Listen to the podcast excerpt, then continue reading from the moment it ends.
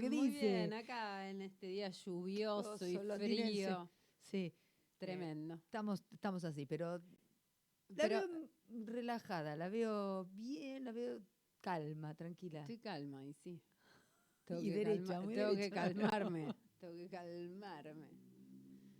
El cortisol, el Eh, que- cortisol. sí, claro, sí. No, el- sí, sí, sí. El otro día escuché que había una, hay una mujer científica, neurocientífica, que está mucho en, en Instagram dando vueltas y qué sé yo, y dice que hay personas que apenas las ves te suben el cortisol. Te suben el cortisol. Y Claro, "Es ella real". no, no habla de relaciones tóxicas porque dice que todos podemos ser tóxicos para otro. Y entonces dice, bueno, hay, hay gente que te genera como Vos la ves malestar y, decís, eso te "Pero- aumenta el cortisol. Bien, fantástico. Vamos a lo nuestro. Una remera que diga cortisol take away. Exacto. O, an- o anda para allá bobo. Depende. Claro. Bueno, pero en este día frío y lluvioso Ajá. en Chacabuco, provincia de Buenos, Buenos Aires, Aires. Argentina, nos vamos ¿A como si nos fuéramos en avión a Cali, Colombia. Creo que en Cali, creo que es Cali, no Creería sé.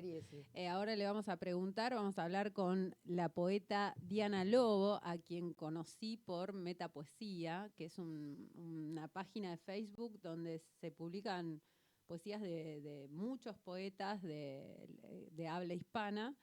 Eh, y bueno, me encantó lo que leí, entonces obviamente eh, con, con esta vergüenza que me caracteriza, la contacté y dije que dije, tú- hola, ¿qué tal?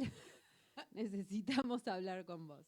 Eh, Diana Lobo es poeta y fotógrafa originaria de Cali, Colombia, docente del programa de licenciatura en literatura de la Universidad del Valle, sede Buga.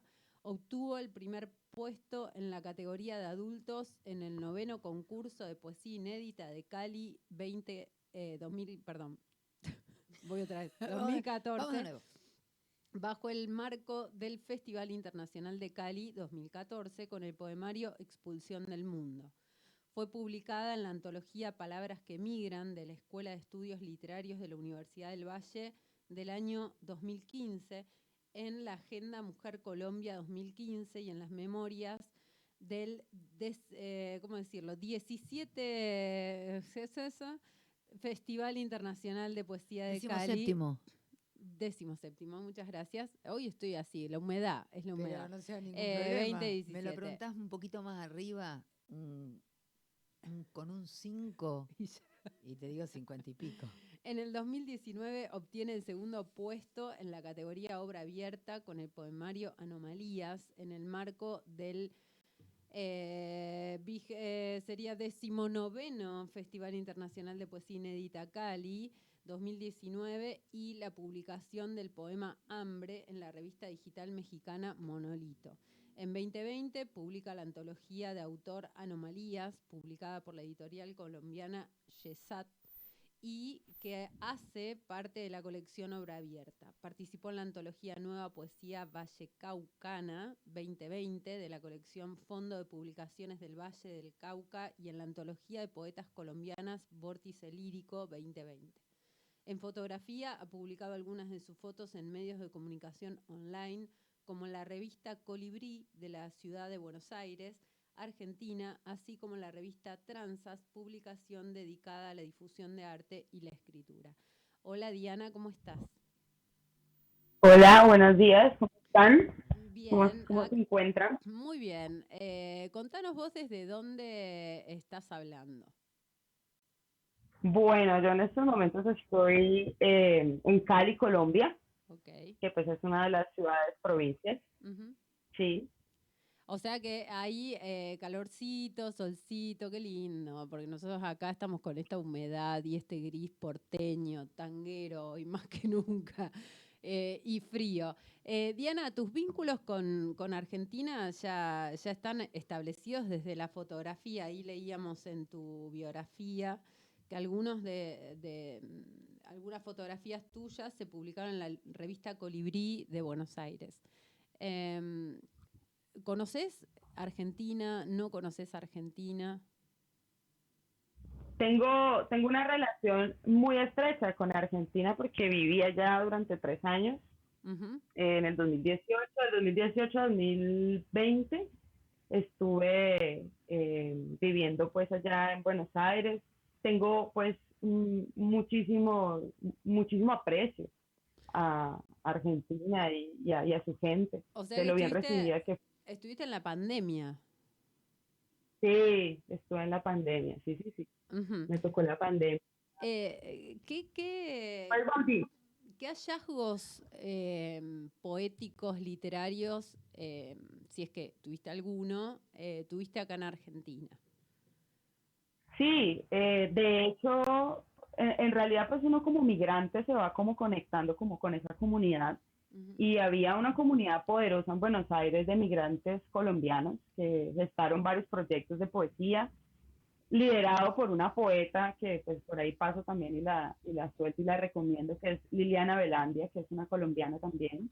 Y ella lideró un proyecto que se llamó Parranda Poética y empezó pues a, a, organizar a todos los poetas y poetas que estábamos pues habitando la diáspora pues allá y como eh, de alguna manera queriendo encontrar espacios pues para, para difundir nuestro trabajo, básicamente. Eh, eh, Diana, ¿y, tus inicios como poeta, ya hablando desde el comienzo, ¿no? ¿Cómo fueron? ¿Cómo, cómo sucedió, digo, que un día dijiste, bueno, voy a escribir? Sí, esa es una, una buena pregunta porque eh, en realidad yo, yo creo que he visto la poesía como, como un lenguaje en sí mismo, ¿no? Porque eh, eh, me ha acercado a la palabra, digamos, a la escritura, pero también he estado explorando la poesía en otros lenguajes. Pero digamos que empezó desde muy niña, ¿sí? cuando estaba muy pequeña, recuerdo leerme los poemas de, Gustavo Adolfo Beckett y, enamorarme pues con su, con su poesía. Y después de eso empezar a escribir, empezar a escribir a los 12 años, tal vez em, empecé digamos con la palabra en ese momento, pero pues también hacía otras cosas, exploraba con otros lenguajes. Eh, y digamos que ese, ese fue como mi camino de infancia, adolescencia, ¿sí? Porque realmente la decisión de la escritura ya nace un poco después, a los 17 años, que ya me enamoro absolutamente de la palabra y, y empiezo a, pues, a circular por diferentes espacios en mi ciudad y a explorarme y a conocerme, porque yo creo que la palabra o la poesía es parte de ahí, de un autodescubrimiento. Cuando hablas de, del autodescubrimiento, ¿hablas de, de, la construcción de una voz poética o, o también de, de cierta cierto desvanecimiento de la idea mm, de función comunicativa del lenguaje, digamos. No, no, ya el lenguaje no, no es lo que habitualmente dice o acordamos que dice, sino que pasa a ser otra cosa. ¿Cuáles fueron los descubrimientos?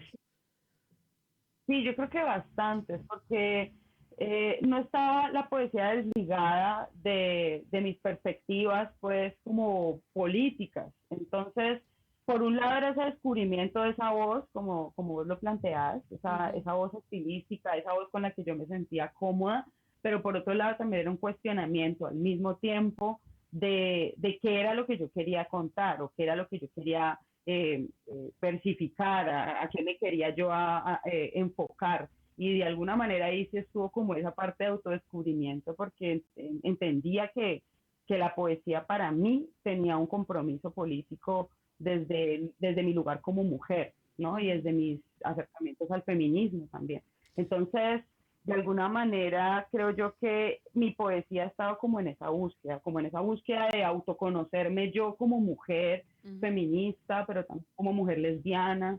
Eh, y bueno, todo eso también implica un pensarse, ¿no? Pensar ah, cómo voy a yo a imaginar, de qué manera voy a yo a, a, a, a plasmar en el papel esa tradición, no tradición de la poética lésbica, por ejemplo, ¿no? que es, una, que es una, tradición que se está construyendo. Ah, no hay tradición, se está construyendo en este momento. Tocaba eh, buscarla. Claro, en Argentina, bueno, hay, hay, hay distintas voces poéticas que, que, toman esta posición política de la que vos hablas y que han recibido eh, reconocimiento. Me pregunto cómo es en el caso de Colombia, cómo lo, viven. Si, eh, recién decías que es un, momento de construcción de un espacio. Sí, en Colombia yo creo que estamos eh, en, ese, en esa apertura de caminos, ¿sí? Eh, indudablemente cuando uno se posiciona en este lugar, pues empieza a ubicar ciertos márgenes, ¿no? Eh, y pues digamos que está bueno, para mí ha estado bueno eso. Los márgenes me han permitido también explorar muchas cosas. Afortunadamente también he tenido posibilidad de, de participar en grandes convocatorias y, y, se me ha, digamos, abierto la puerta, pero yo creo que hay una puja, hay una tensión, hay una hay un, hay un, hay un tener que estar como encontrando espacios, buscando, luchándolos, eh, etcétera, etcétera. No es, digamos, un, no está tan abierto, digamos, todavía. No, no hay un mercado de, de, de, consumo que, que, que, desee, pues, como leer sobre diversidad o que quiera leer poética que refiera a la diversidad. Yo creo que todavía estamos un poco lejos de eso, pero se está abriendo, se está abriendo y, y pues hay que esperar a ver qué pasa en unos años. Ojalá pronto, pronto todo el mercado acompañe el movimiento, me refiero al mercado editorial eh, y los mm. lectores, ¿no? Por supuesto que debe haber muchos ávidos de encontrar ese tipo de, de, decir dentro de la poesía. Em, si, si, vos vieras tu poesía de los comienzos vista desde ahora, ¿en qué dirías que ganó? Uf, esa es una buena pregunta. Yo, pues no sé, yo creo que todo. Mm, yo creo que que ganaría. A ver, esa es una buena pregunta, me es un poco pensando, pues, no sé. A ver, yo diría que obtuvo eh, bueno, en principio la, la, exploración general de todo, ¿no? Como voy a probar con esto, voy a mirar esto, esto me gusta, este poeta, esto, bueno, es decir, todo como muy abierto eh, en una búsqueda. Y yo siento que ahora lo que ganó es que encontré, digamos, algo que con lo que yo me sentía cómoda, ¿sí? Eh, entonces, creo que ya encontré esa voz, ¿sí? Digamos que por ahí lo que puedo decir que gané en ese sentido de sentirme más segura con mi escritura ahora y sabiendo cuál es el norte, hacia dónde la quiero dirigir, teniendo más conciencia de ella, ¿no? Antes uno está pues expresando todo lo que se le viene y ahora estás como pensando bien realmente qué es lo que quiere transmitir. Y a veces también viene el silencio, ¿sí? Es decir, el silencio me, me, lleva a mí a explorar otras, otros lenguajes, entonces llego a la fotografía o a la pintura, eh, entonces creo que lo que he ganado es que ya no tengo esa afán, esa prisa de, de, de, escribir sobre lo que sea, sino más bien como sentarme a pensar realmente qué es lo que quiero expresar. Eh, ¿Y qué perdió? Si es que perdió algo. Sí, perdió, a ver, pues yo creo que así mismo pierde tal vez esa espontaneidad, ¿no? Esa, esa espontaneidad se va perdiendo, como que ya no fluye así tan, tan libre por el mundo, sino que ya está sujeta pues como a control. Y yo creo que ahí se pierde también mucho, esa, esa, esa libertad se pierde un poco. Eh, sí, es, es, difícil, ¿no? Porque esto que, que, decías, ¿no? A pensar, me, me siento a pensar eh, qué voy a decir, ¿no? Un, género literario donde este, este discurrir del pensamiento va asociado también, digo, porque hay, hay una idea que la poesía es sentimiento, ¿no? Pero las ideas también aparecen dentro de la poesía. Eh, y esto que decís, a veces las aborda el silencio, ¿no? Eh, ¿Te referís al blanco en la escritura, a no poder escribir o, o a qué?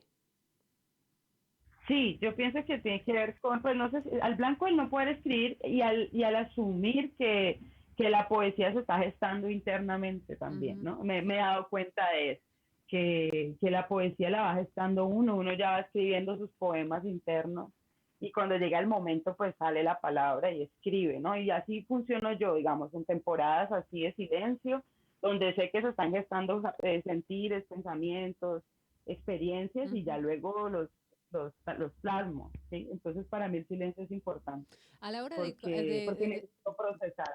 Perdón, a la hora de corregir, vos decías recién, bueno, me siento y escribo una vez que vengo eh, pensando, digamos, ese, ese poema, invocándolo de alguna manera en, en, lo que sería la interioridad propia. eh, decías escribo y a la hora de corregir, ¿cómo, cómo lo haces?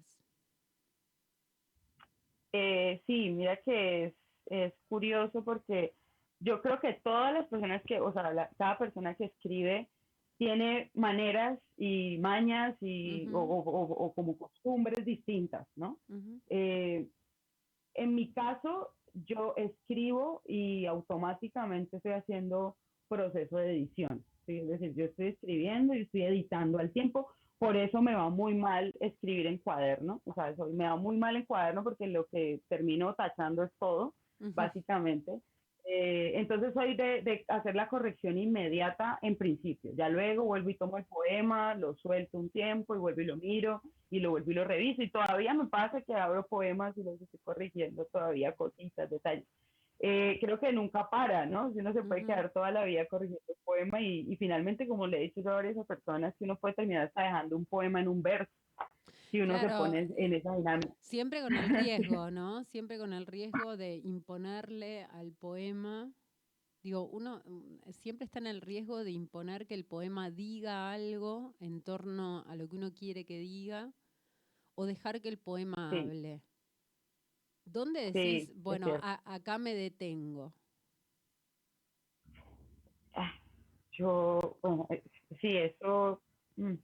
Mm, yo creo que está en el momento en el que ya me siento satisfecha con su música, cuando siento que ya, incluso hay cosas que puede que, que no, que, en cierto momento no me gusten, pero siento que le llevan bien o le va bien al poema. ¿no?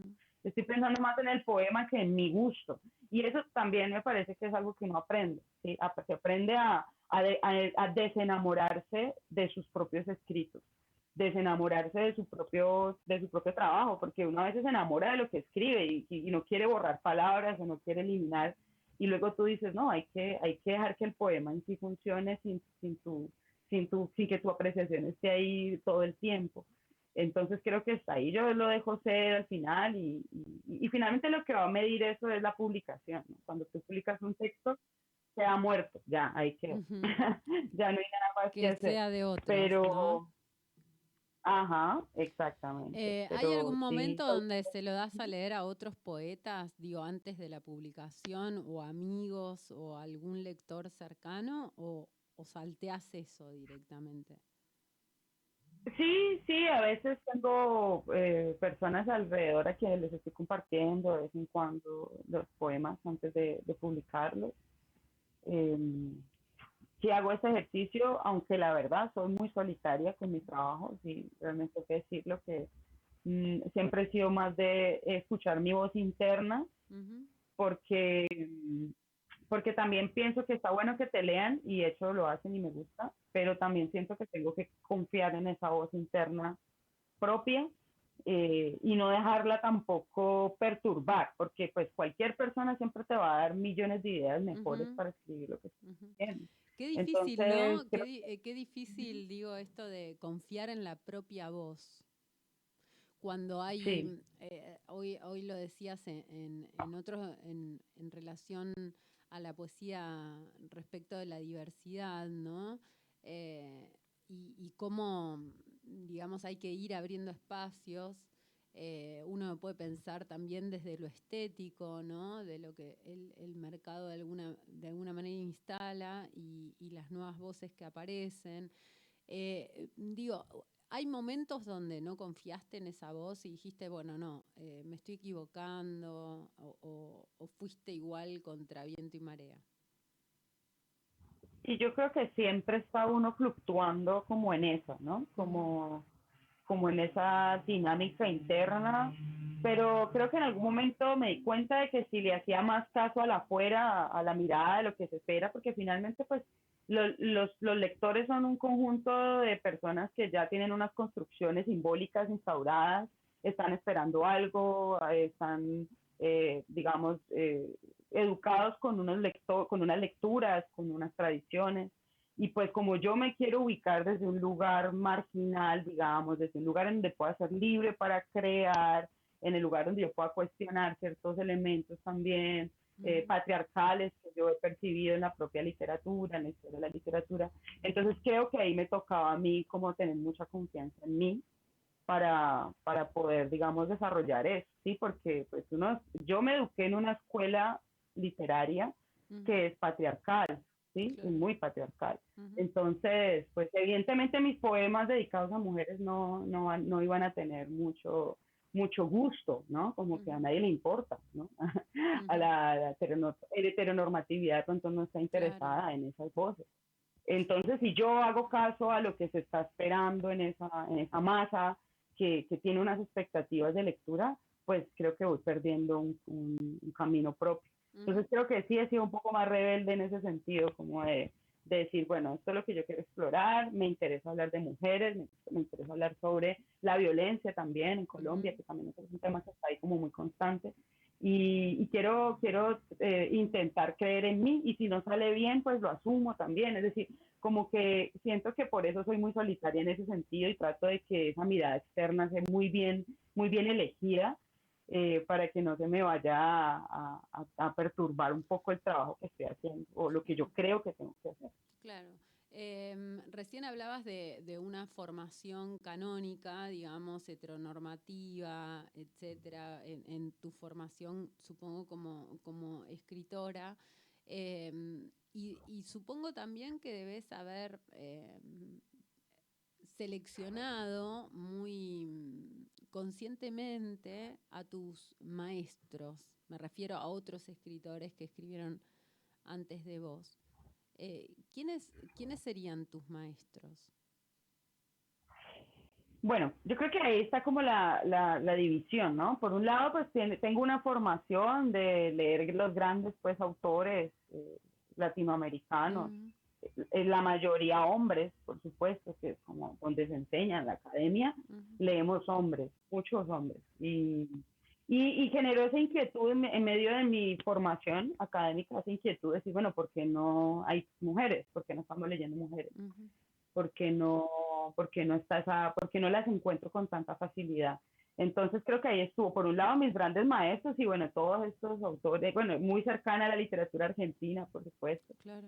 Eh, entonces, siempre muy cercana a, esa literatura. Gran tradición masculina, como te digo, que fue mi formación, pero eh, en un momento crítico en mi vida sí tomé la decisión de que tenía que empezar a, a buscar mis raíces literarias. Y mis raíces literarias eran esas voces que con las que yo podía identificarme más, ¿no? Entonces, pues de ahí ya se puede hablar de un montón de mujeres, ¿no? Elizabeth Bishop, eh, está también eh, la misma Alejandra Pizarnik, está eh, Cristina Roshi, bueno, ahí digamos eh, Vislava Simbrovska también, es decir, es como empezar a buscar esas voces con las que yo podía encontrar lo que yo quería encontrar sobre la poesía referida, escrita por mujeres.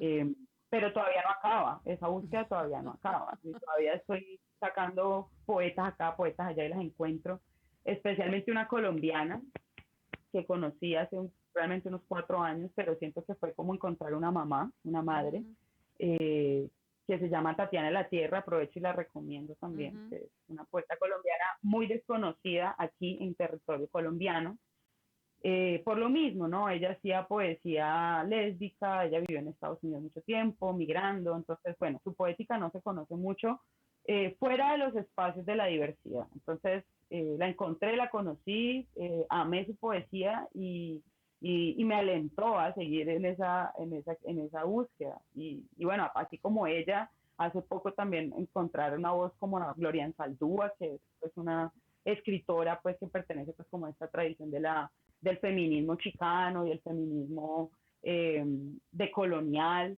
y pues ella también poeta, ensayista, entonces bueno, como que esas voces irruptivas son las que yo estaba como siguiendo sobre todo porque son las que me interesa, eh, eh, de las que me interesa tomar. Actualmente das clases en la licenciatura en literatura de la Universidad del Valle, ¿cierto? Sí. Sí, y hablabas un poco de tu formación. Eh, eh, en, bueno, por, este programa han pasado varios eh, que han tenido la formación en letras.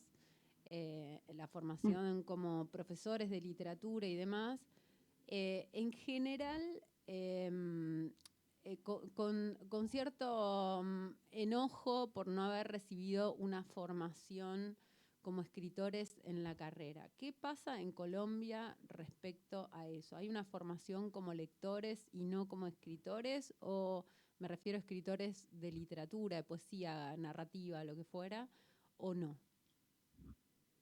Eh, pues mira que yo creo que pasa lo mismo, ¿no? Y, y, creo que yo ahí es donde uno tiene ahí a partir en, en dos la mayoría de las personas que conozco que son poetas, que escriben, que hacen literatura, la mayoría no son, son formados en literatura, ¿no? Es como, como lo típico.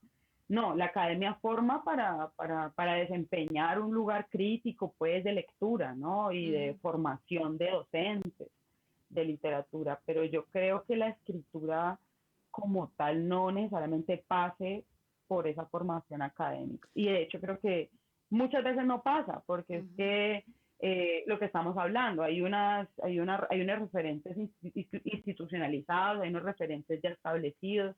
Si uno no se atreve a, salirse de esos referentes, eh, pues difícilmente va a encontrar una voz propia, ¿sí? va, va, a estar como en esa, en esa, en esa cárcel.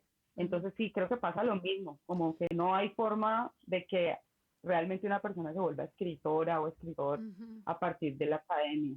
Sí, creo eh, que, se va, esa escritura va a afuera. ¿Crees que eso habría que modificarlo dentro de la academia? De pronto, sí. Bueno, yo notaba, por ejemplo, que en Buenos Aires había, mm, y lo percibí, eso aquí no, no está todavía, pero yo notaba donde, donde hacía mi maestría, que había una carrera de escritura, ¿no? escritura, escritura creativa y, apunta mucho a la escritura creativa como, como, una, como, una, pues como un espacio de formación. Eso acá no está, digamos, aquí en Colombia eh, como especialización, como maestría, sí, pero no como un pregrado, por ejemplo. Entonces yo creo que ahí en Argentina yo veo que, que por lo menos hay carreras en donde las personas pueden ir a si quiero estudiar escrituras creativas y, ahí ya empiezan a ¿eh? relativamente recientes, no es que no es que haga, haga mucho. Hay algunos escritores que están en contra, ¿no? Porque dicen, bueno, si, se pasa por esa formación académica en escritura, eh, uno, eh, la mayor parte de los escritores van a tener como una voz muy similar o, una, un recorrido como lectores muy similar, ¿no? Como que siempre la, la, pareciera que la formación como escritor siempre va por fuera, ¿no?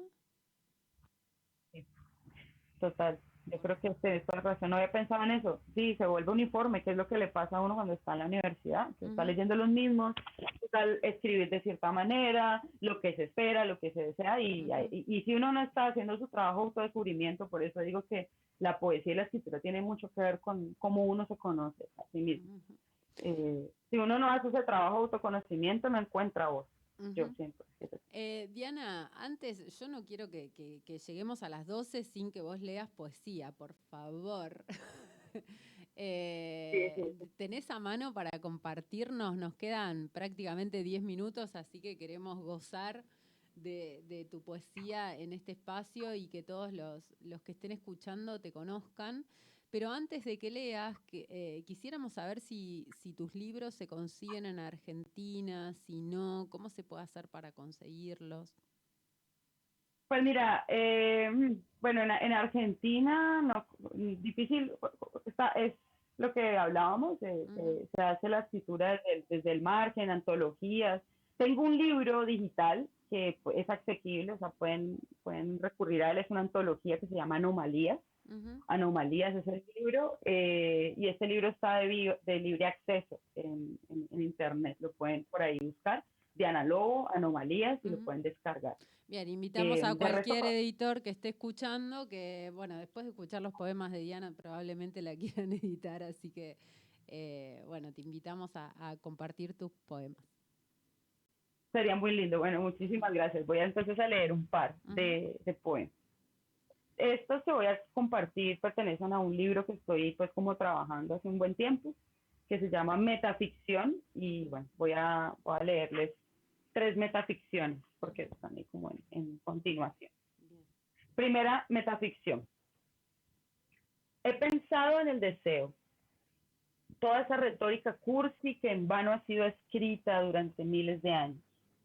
Estoy convencida que nunca una mujer real fue tocada por una metáfora. Me gustaría invitarte a quemar en la hoguera ese papel que no nos nombra. Ya sabes lo engañoso que ha sido la literatura con nuestra imagen. Nadie dice que no sea bella, pero nunca hemos estado allí. Nos estoy inventando otra vez como si Adán en el principio del mundo hubiese sido expulsado. Te despertaré bien de mañana para que salgamos de esta fantoche fantasía masculina. Queremos un mundo a solas, sin ojos adúlteros que nos persigan y que desconocen que entre mujeres también se come rico. Déjalo todo listo para mañana. Vamos a romper todas, todas las páginas de los libros. Bueno, voy con el segundo. Segunda metaficción. En el cuerpo de una mujer habita una anciana. En la anciana, una niña que ve con admiración a su maestra de jardín. Una joven adolescente comienza el despertar del deseo. Será expulsada del paraíso nuevamente. Tendrá cero en conducta. Visitará el despacho del psiquiatra. Verá lágrimas en los ojos de su madre cual si estuviera en un entierro. Así, aprendemos a morir desde temprano, Habitar una mujer es un arte difícil. Aprenderemos que las manos sirven para el amor, que un beso puede hacer desbordar un dique. Aprenderemos a desvestirnos a escondidas sin ser descubiertas antes de tiempo y seremos descubiertas y nos parecerá bien. Estar en una mujer es un arte bien difícil. Nos buscaremos de todas formas en las páginas de los libros, será difícil encontrarnos Subrayaremos pasajes que describan los orgasmos, anotaremos un adjetivo que nos nombre bonito. Aprenderemos a tocar un seno en la palabra, en la línea imaginaria que se traza entre el torso de una mujer y el papel de un libro. Aprenderemos de nuevo a grafitar el orificio de los cuellos, habitaremos el destierro del lenguaje. Voy con otro, esto, voy con otro por acá. Imagen. Imagino una piel que ha renunciado a su oficio, abandona su naturaleza fronteriza, esa línea suave que separa los cuerpos. Ahora que mi cuerpo ha dejado de exigir pasaportes, las murallas contra piratas han abierto su compuerta y el mar, las olas de tu vientre, todo el agua de los océanos pueden atravesar la resistencia. Ahora que la piel ha dejado su oficio, yo no sé en qué sitio terminan tus manos y, empieza la curvatura de mi ombligo. Se mezclan todos los poemas. Saliva que sabe a todos los veranos, huele a mango maduro y es dulce. Solo el verso pasea libre por tu concha, mientras la poesía juguetona se burla de las leyes del orden mundial, de las leyes de Newton, todas las que el poema pueda transgredir, entre tu piel y mi piel, una metáfora sin territorio. Tremendo, tremendo, tremenda poesía, Diana. Eh, nada, nos quedan unos minutitos. ¿Tenés un par más para compartir? Sí, claro que sí. Aquí ya voy a compartir unos más. Espérame un segundo. Eh, este, que, bueno, para mí este poema un poco como ese reflejo de lo que les estaba contando, de la búsqueda, ¿no? Uno está buscando su, sus, sus diosas y sus maestras. Encarnación literaria. He intentado escribir un poema para ti. El problema es que para escribirte debo invocar otros poemas. En otros tiempos escribíamos poemas de amor a mujeres en el salón de Safo se encendía la fiesta después de cantar a la diosa y la diosa hablaba mientras nosotras hacíamos el amor. A Sor Juana le salían versos amatorios. Al mismo tiempo se autoproclamaba la peor de todas las mujeres. Entonces, es cierto que escribirte es un problema práctico. Tengo que hablarle a otras que antes han habitado el deseo, poseídas del ardor parecido a ese que tú enciendes con tus manos antes de dormir. La noche se ilumina mientras recito poemas de Adrián Rick. Sueño que tu cuerpo es el, cuerpo de alguna de las mujeres de papel de Cristina de Periroshi. Temo que otras sepan describirte mejor. Me propongo imaginarte entre poemas y caricias literarias, como si escribir metáforas ayudara, como si fuera como si fuera de utilidad alguna imaginar escenarios posibles. ¿En qué punto aparte del poema aparecerás tú? Me pregunto. ¿En qué lugar de la hoja nos quitaremos de una buena vez las palabras? Y bueno, vamos con uno último por acá.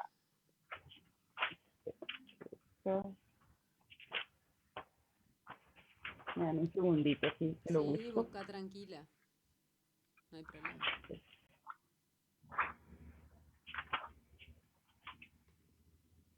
Bueno, este se llama Encarnación Literaria.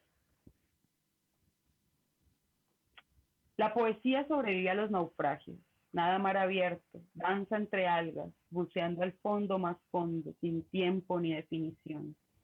El poema desciende a lo más profundo del silencio, recuerda el significado de lo intrascendente, una lectura fugaz le dotará de existencia, incluso más allá del papel desciende en ese mar angosto del olvido, se deshace, nada, intenta no desfallecer.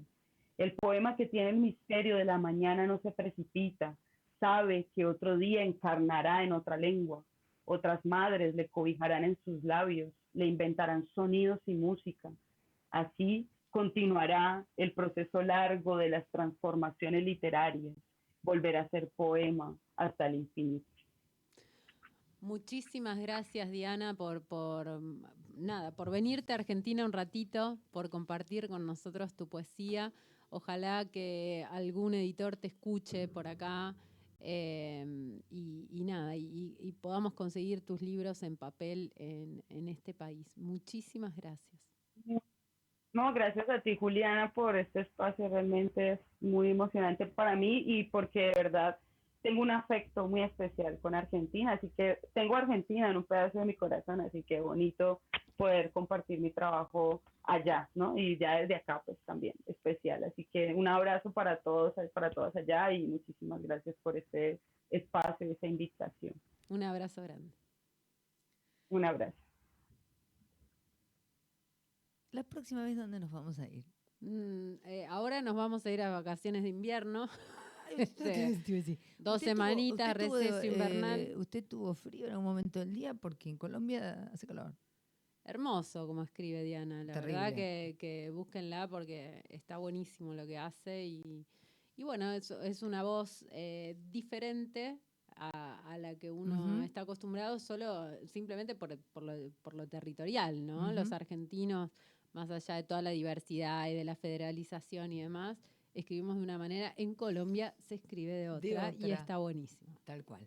Eh, felices vacaciones. Igualmente, eh, para los niños em, y adolescentes. No voy a decir más nada. Pásela lindo. Descanse. Eh, Germán Consaglio, gracias por todo. Movilización andante. Nosotros nos volvemos a escuchar mañana. No sé si vamos a hacer radio desde Londres ¡Qué como hoy. O bueno, estaremos Quedan como menos un grado. para mañana. No sé para cuándo. Da- ahí Eh, el leí domingo. jueves, jueves. Bueno, no sé. El domingo va, levántese las medias. Ah, ¿Está bien de calefacción la casa? Sí, pero nunca es suficiente porque yo soy una persona que tiene mucho frío. Bien, abríguense, se suben las medias. Mm, Hoy lo hicimos desde Londres, mañana y, y No, hoy Colombia. desde Colombia. Londres